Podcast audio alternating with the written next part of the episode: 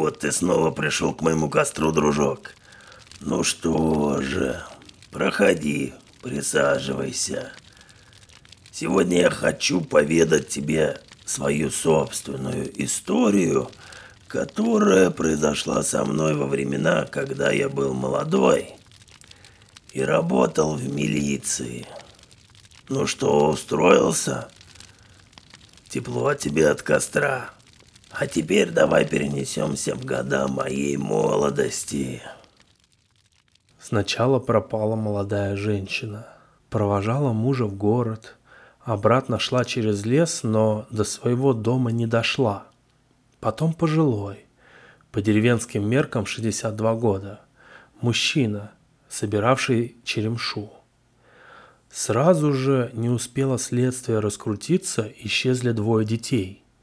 Местные милиционеры решили, что имеют дело с маньяком.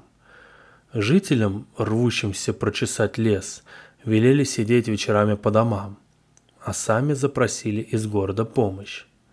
Но разве людей дома удержишь? На следующий же день прибежала девочка. Искала козу, которая вечно забирается, куда попала.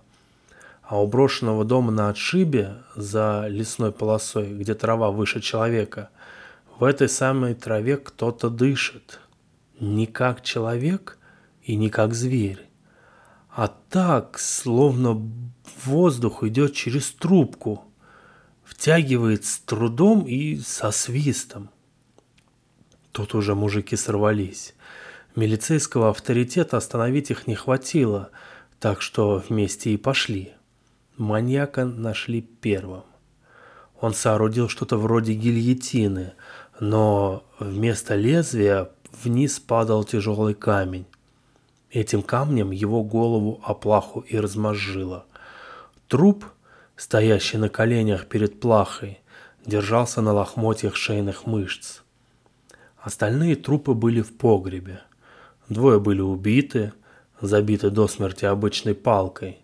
Двое, мужчина и девочка, как потом выяснилось, умерли от остановки сердца.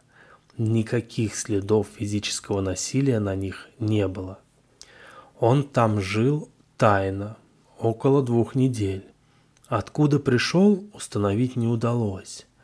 Ничего не ел, был истощен. На теле обнаружились многочисленные синяки, царапины разной давности. Очевидно, ежедневно истязал сам себя – Ногти на руках были содраны. В углу комнаты, где он обустроил себе лежанку, валялись листы бумаги. Целые, скомканные или изодранные в клочья. На каждом листе было по одной или две фразы. Иногда попытка написать что-то заканчивалась яростными штрихами. Чаще всего встречались слова «простите», помогите и сдохните. Сегодня 4 августа. Разорвано на мелкие кусочки. Простите, простите, она меня увидела. Я, я не хотел бы, но она бы всем рассказала. Она так кричала. Любое зеркало, любое. Все, все вы, все Пусть вы все вот так. Из пудреницы женщины, погибшей первой, было извлечено зеркало. За домом была обнаружена куча стеклянной крошки, в которой опознали измельченные зеркала. Не разбитые, а целенаправленно истолченные в мелкое крошево. Версия о нарушении психики неопознанного убийцы была вполне логичной. Оставалось идентифицировать его – Первый звоночек прозвенел в отчете патологоанатома. Из раздробленных костей черепа сложить цельную картину было невозможно, но самих этих костей было в два раза больше, чем нужно. Будь у наших специалистов мощная техника и программы, которыми обеспечены западные медэксперты, можно было бы что-то доказать. Но рисунок, приложенный к отчету, примерная реконструкция черепа убийцы – выглядел просто смешно и нелепо. И страшно, потому что вытянутые вперед челюсти, сросшиеся в подобие трубы, не могли находиться на человеческом лице. Глазницы, по мнению патологоанатома, были каплевидными, вытянутыми в сторону этого рыла. История получила некоторый резонанс. На место убийства периодически приезжали любопытные. Есть такая особая порода людей. Двое из них студенты, парочка. Описывали свою вылазку на диктофон. Дальнейшее известно из этой записи. В пустом доме они обнаружили следы предыдущих посетителей, недавние надписи на стенах и антикварную XIX века открытку из серии о хороших манерах. На открытке была изображена девочка, стоявшая на коленях на пуфике у трюмо и показывающая своему отражению язык. Надпись гласила «Воспитанные дети не искажают лиц, ибо рискуют остаться такими навсегда». Следующей находкой было пыльное зеркало на столе. Последние связанные слова на диктофоне были такие. Она. «Дурак, ты что, рукавом? Я сейчас тряпку принесу. И уходит в другую комнату. Он. Слушай, да оно кривое какое-то. Смотри, какой у меня ро... Звук О все тянулся. Словно парень не мог закрыть рот, становясь все громче, пока не перекрылся визгом девушки. Девушку нашли на том же месте. Причина – остановка сердца. Он покончил с собой, прыгнув в колодец, предварительно разодрав свое лицо, голову и плечи ногтями. Кости его черепа были деформированы невозможным образом. Верхняя челюсть изгибалась так, что незакрывающаяся пасть доходила до надбровных дуг, поглотив отверстие носа и разведя глаза в стороны к ушам. Нижняя челюсть срослась с подбородным выступом с ключицами. Лицо девушки было изуродовано только с одной стороны, той, которая была бы видна в зеркале, если бы оно стояло на столе.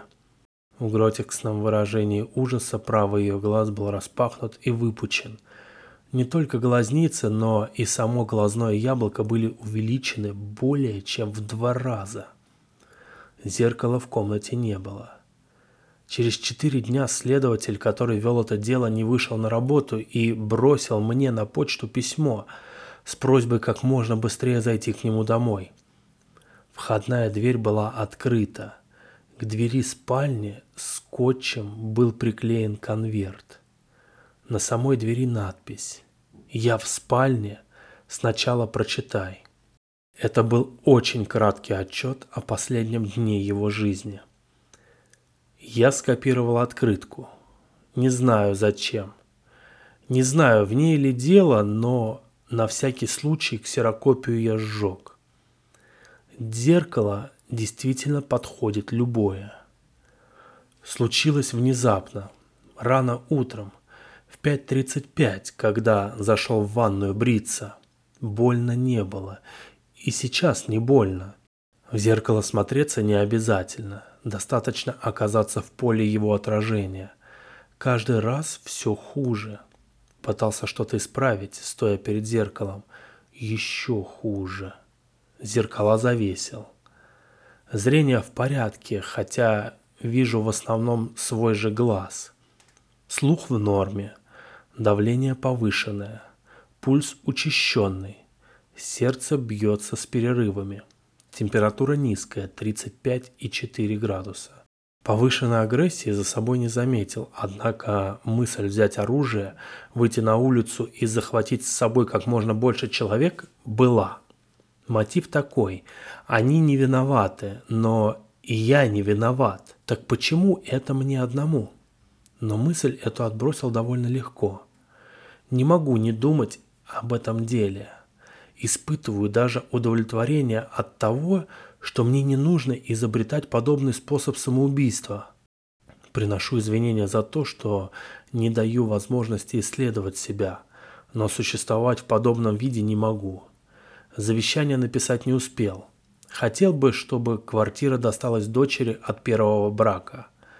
Я вызвал коллег, и в спальню мы зашли вместе. Он лежал на кровати, подстелив под голову клеенку.